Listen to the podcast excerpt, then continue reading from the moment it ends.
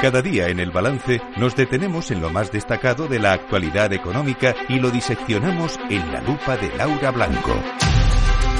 Laura Blanco, buenas noches. Buenas noches, Federico. Martes de subasta de letras. Sí, sí, martes y 13. ¿eh? Sí. No, ¿cómo es eso de ni te cases ni te Ni te cases ni te embarques y algunos se han embarcado en comprar la compra de letras, ¿no? Sí, ¿y sabes lo que pasa? Eso tiene una cosa buena y es que son a tres meses. Tú en tres meses recuperas tu dinero, no hay ningún riesgo. Se dice que cuando tienes dinero en letras estás en liquidez, porque realmente en cuestión de tres meses eh, es un activo muy líquido, vas a recuperar tu dinero.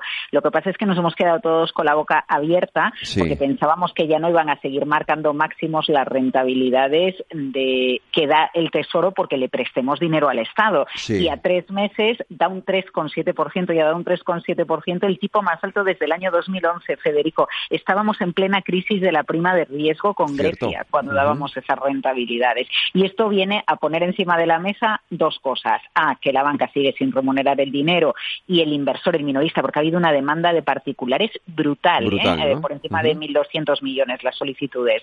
Esto viene a demostrar que, dicen, bueno, pues para tener el dinero quieto, tres meses le presto el dinero al Estado, me da un 3,7%, aunque luego tenga que pasar por Hacienda, y viene a demostrar que vamos a tardar más de lo que esperábamos en ver cómo bajan los tipos de interés. Hoy se ha publicado la inflación en Estados Unidos el dato de enero y el dato ha sido más caliente de lo esperado. De hecho, tenemos caídas gordas hoy importantes en la bolsa americana, en Wall Street, que se las prometía muy felices con bajadas de tipos, sino la inflación cuesta ponerla en su sitio. Es un camino duro, es un camino largo. Los bancos centrales no pueden precipitarse bajando los tipos de interés y eso lo refleja hoy la bolsa americana cayendo y eso lo reflejan hoy las letras del Tesoro con una rentabilidad del 3,7% a tres meses.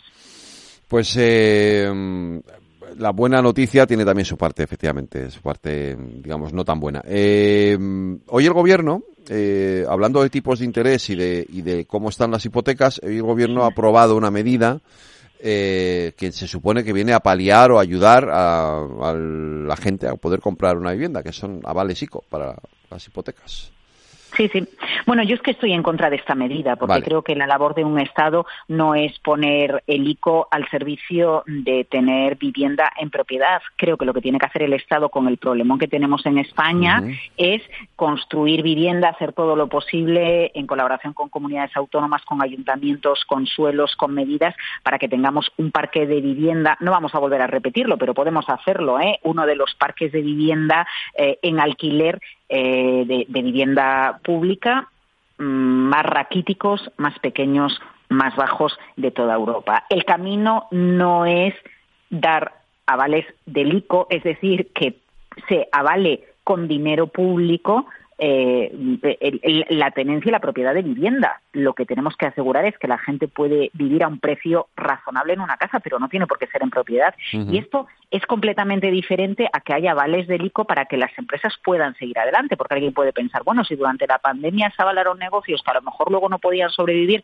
no es diferente, porque al final una empresa, las pymes generan empleo y, en una crisis, en una pandemia, está bien que haya vales por parte del Estado a través del ICO para que las empresas puedan seguir su actividad lo que tiene que hacer el Estado es eh, asegurar las condiciones para que todo el mundo pueda acceder a una vivienda, pero no comprar una vivienda, porque a determinadas rentas y a determinadas edades con dinero público se avala y alguien que tiene 37 años, por ejemplo, que, bueno, como los 37 son los nuevos 27, ¿no? claro, porque no se le va a avalar con dinero público porque alguien tiene 37 o 38 años cuando a lo mejor ha llegado a tener un salario eh, que le permite, porque aquí la cuestión también es esa, a lo mejor en una ciudad de provincias, en una ciudad pequeña se puede, pero Federico, en una ciudad como Madrid o como Barcelona o como Donosti, por ejemplo, acceder a una vivienda es dificilísimo, tengas la edad que tengas, ¿no? Eh, bueno, en cualquier caso, tenemos que apostar por un parque público de vivienda en alquiler y no por eh, contribuir con dinero público a avalar compras privadas de viviendas. Efectivamente. Laura Blanco, mañana más lupa aquí en el balance. Cuídate. Buenas, noches. Mañana es el día de los enamorados. Ay, es verdad. eh, sabrás qué. Pues me temo yo que poco voy a poder hacer, pero bueno. Bueno, un godello. Eh, eso sí, un godello sí, me lo tomaré a tu un salud. Ribeiro, claro un que sí. Venga, bueno, hasta luego.